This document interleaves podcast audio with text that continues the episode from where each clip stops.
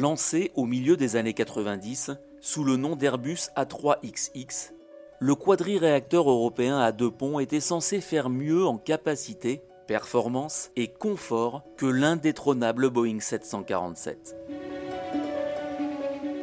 En 1996, lors de la première présentation en secret du projet aux compagnies aériennes du monde entier, nombreuses d'entre elles sont immédiatement conquises. Des versions rallongées de plus de 650 places à très long rayon d'action et même cargo sont déjà prévues. Mais il n'en sera rien. Philippe Jarry, alors vice-président stratégie d'Airbus, nous raconte aujourd'hui pourquoi ce magnifique avion restera finalement un avion sans famille.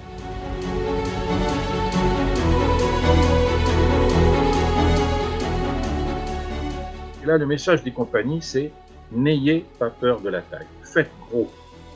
L'avion, de toute façon, on le remplira. Philippe Jarry, vice-président marketing et stratégie d'Airbus de 1994 à 2009.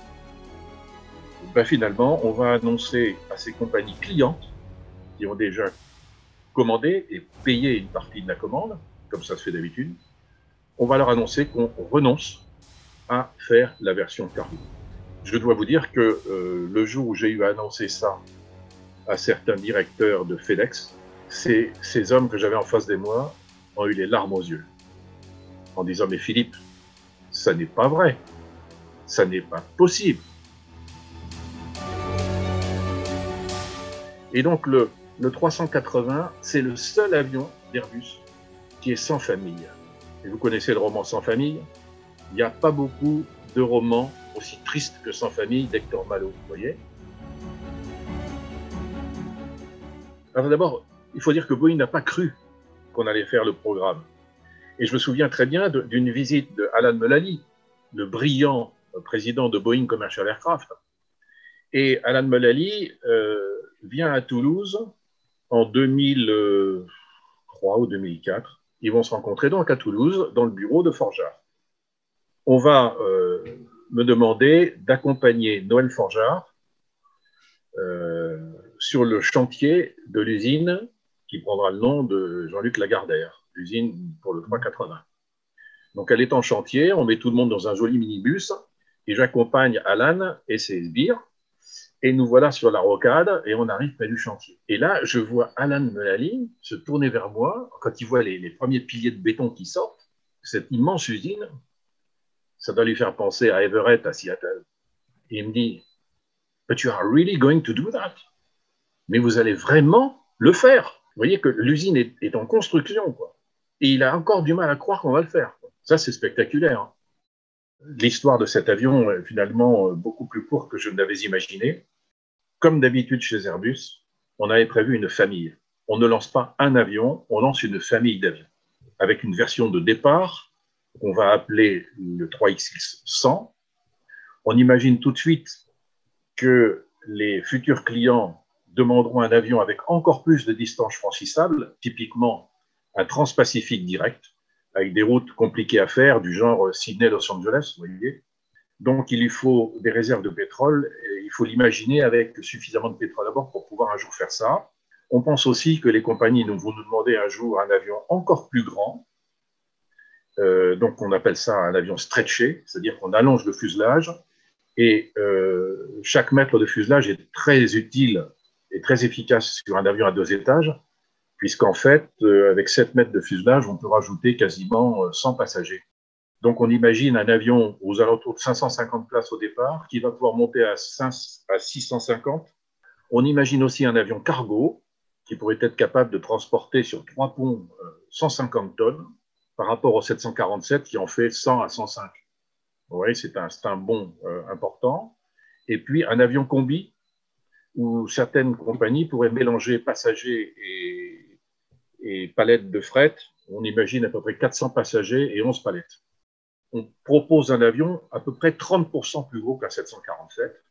L'ingénieur en chef, euh, il sait qu'il va devoir imaginer l'avion avec une structure capable d'un grand développement et une voilure énorme capable de soutenir un avion beaucoup plus lourd que celui du départ et euh, pouvant accueillir du pétrole bien au-delà de la première mission qu'on va lui demander. La première mission, c'est typiquement Londres-Singapour. Mais il faut prévoir Sydney, Los Angeles, ou même peut-être Sydney-Chicago. Vous voyez l'enjeu. Et donc, euh, l'avion de la première version, il est en fait conçu pour beaucoup plus loin. Et les avions se remplissent. Euh, J'ai jamais entendu dire votre 380, il est trop gros. Les avions sont pleins. Plein de passagers enchantés, d'ailleurs. Enchantés. Et d'équipages enchantés. Et ce qui va malheureusement se passer, c'est que rien ne va être fait du côté d'Airbus pour lancer le développement de la famille. Et j'allais dire, c'est même pire. Car un des autres membres de la famille va effectivement être lancé avec des commandes de clients qui sont des compagnies américaines, ce qui est quand même un succès formidable. C'est la version cargo. Le 380 Freighter, le 800F, est commandé par les plus grandes compagnies américaines de fret, à savoir Federal Express, les fameux FedEx, UPS, le grand concurrent, et on était à deux doigts de signer une lettre d'intention avec Atlas Air, qui est le plus grand opérateur, le plus gros opérateur de 747 cargo au monde. Vous imaginez le coût. Et je me souviens avoir dit à M. Pierson, qui m'avait convoqué dans son bureau, il m'avait dit Tu vas aller voir Fred Smith et tu vas lui présenter la 3XX Freighter et tu vas l'écouter et tu vas me dire, tu reviendras, tu me diras ce qu'il t'a dit. Et je me souviens avoir dit à M. Pierson Non, mais M. Pierson, on va tout de même pas faire un avion cargo avec cet avion bizarre. Et là, M. Pierson m'a repris tout de suite en disant Tu vas à Memphis, tu parles à Fred Smith, tu lui présentes l'avion et tu reviens tout de suite me dire ce qu'il a dit. Et donc, ben, c'est ce que j'ai fait. Je suis allé à, Memphis, j'ai rencontré euh, M. Fred Smith et son état-major, et je fais mon petit baratin. Euh, là, j'étais vraiment dans mes petits souliers, j'étais vraiment genou, genou. Et euh, Fred Smith m'écoute, il va vers la fenêtre, et il me dit Regardez dehors. Et dehors, qu'est-ce que je vois? Je vois un Dassault Falcon 20, le mystère 20, aux couleurs FedEx. Il me dit, voyez, euh, monsieur Jarry, j'ai commencé avec ça. Et vous savez ce que j'ai comme flotte aujourd'hui? Effectivement, c'est impressionnant. Et il me dit, voilà, est-ce que vous avez déjà lu dans un livre que l'histoire de l'aéronautique doit s'arrêter avec le 747 alors je lui dis, ben, non, Monsieur le Président, je n'ai jamais lu ça dans un livre. Mais il dit, écoutez, moi non plus, mais si jamais vous trouvez un livre où c'est écrit, vous achetez ce livre et vous me l'envoyez pour que je le lise et que je rigole. Voilà, et donc je suis parti avec ça, je suis retourné j'ai vu M. Pierson, et j'ai dit, ben voilà ce qu'a dit Fred Smith. Il m'a dit, bon, j'ai compris. Et donc, cet avion freighter qui était plein d'avenir, avec lequel on avait travaillé, on avait même travaillé avec FedEx pour modifier leur réseau avec une flotte 380 freighter. Tout était en place. Et voilà qu'on leur dit, eh ben, non, on ne le fait pas. Ah, ça, c'était le premier choc. Si vous voulez, pour moi, ça a été le premier choc.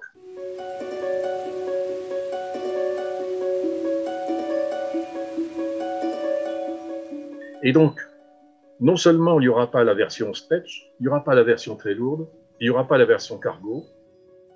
Alors, si vous voulez, euh, les décisions stratégiques chez Airbus, chez Boeing et chez les autres d'ailleurs, chez Douglas, chez Lockheed et tous ceux qui ont disparu d'ailleurs, de temps en temps, elles nous laissent un peu pantois.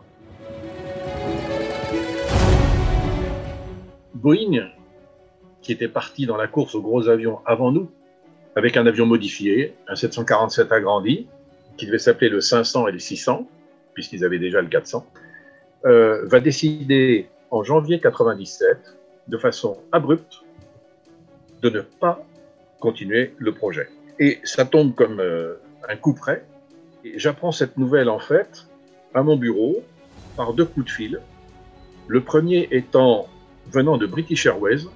Philippe, on vient d'apprendre que Boeing arrête le programme, le projet 747-506 on est très surpris. Et est-ce que vous, vous allez arrêter? Il n'y a pas de raison qu'on arrête.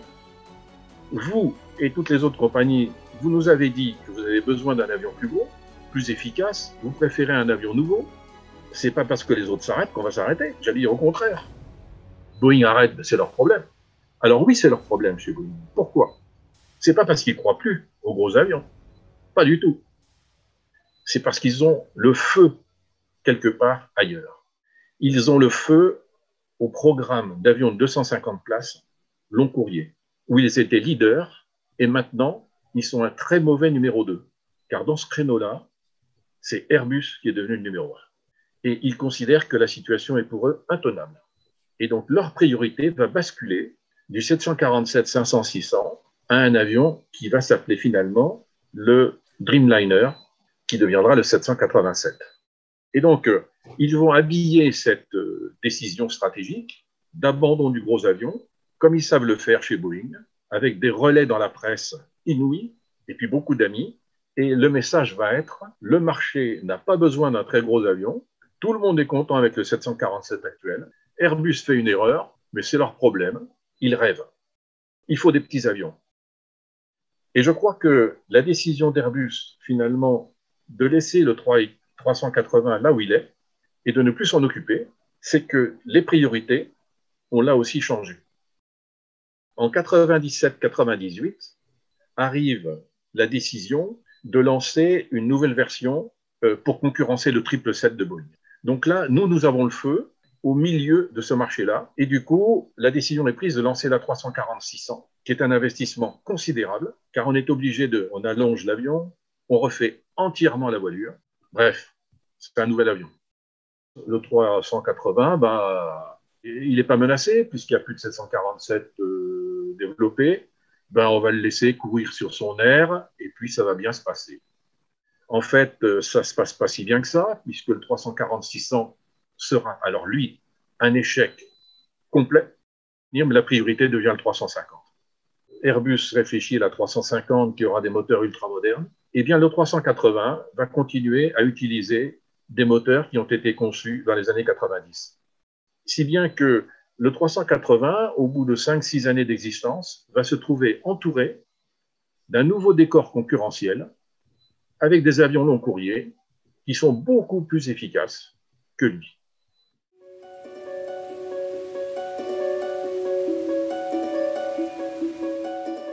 Ce dont j'ai peur, c'est que Airbus, à cause du 380, se dise que le gros avion s'est dépassé et qu'on soit finalement dépassé par un Américain malin en disant eh, Moi, je vais vous le faire.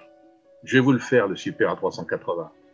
Sauf qu'il va s'appeler non pas A380, mais B380. Et histoire de bien nous planter un dernier clou dans le cercueil, le B387. Vous voyez ce que je veux dire? C'est ça ma terreur. C'est ça qui me ferait vraiment de la peine. On a travaillé avec les démographes. On travaille avec les démographes. Où va la population? Ben, La population, elle ne va pas à Brive-la-Gaillarde. Elle ne va pas à Brest. Les métropoles deviennent des mégapoles. Des mégapoles. Et vous aurez à terme 50 ou 60 ou 80 villes qui dépasseront les 15 ou 20 millions d'habitants. Et certaines atteindront 40 millions d'habitants. Donc les passagers, ils sont là. Ils sont là. Donc euh, il y a deux facteurs, à mon avis, qui justifient les avions de grande taille. La concentration humaine dans des mégapoles qui va continuer, continuer, continuer. Il y a un deuxième point qui est les besoins écologiques. Tout le monde comprend qu'il est anti-écologique et même anti-économique de fragmenter les trajets, de fragmenter les routes. Le covoiturage, tout le monde le comprend. Le covoiturage, votre voiture, elle passe d'une place à deux places, et puis peut-être trois places, et c'est beaucoup plus économique. C'est l'intelligence. C'est l'intelligence. Et regardez, on sort d'une crise sans précédent, mondiale, et vous voyez British Airways, Singapour, Qantas, Qatar, Lufthansa, qui ressortent les A380 du stockage même en période de, danger et de crise, de sortie de crise, tout de suite, les A380 ressortent. C'est quand même un espoir.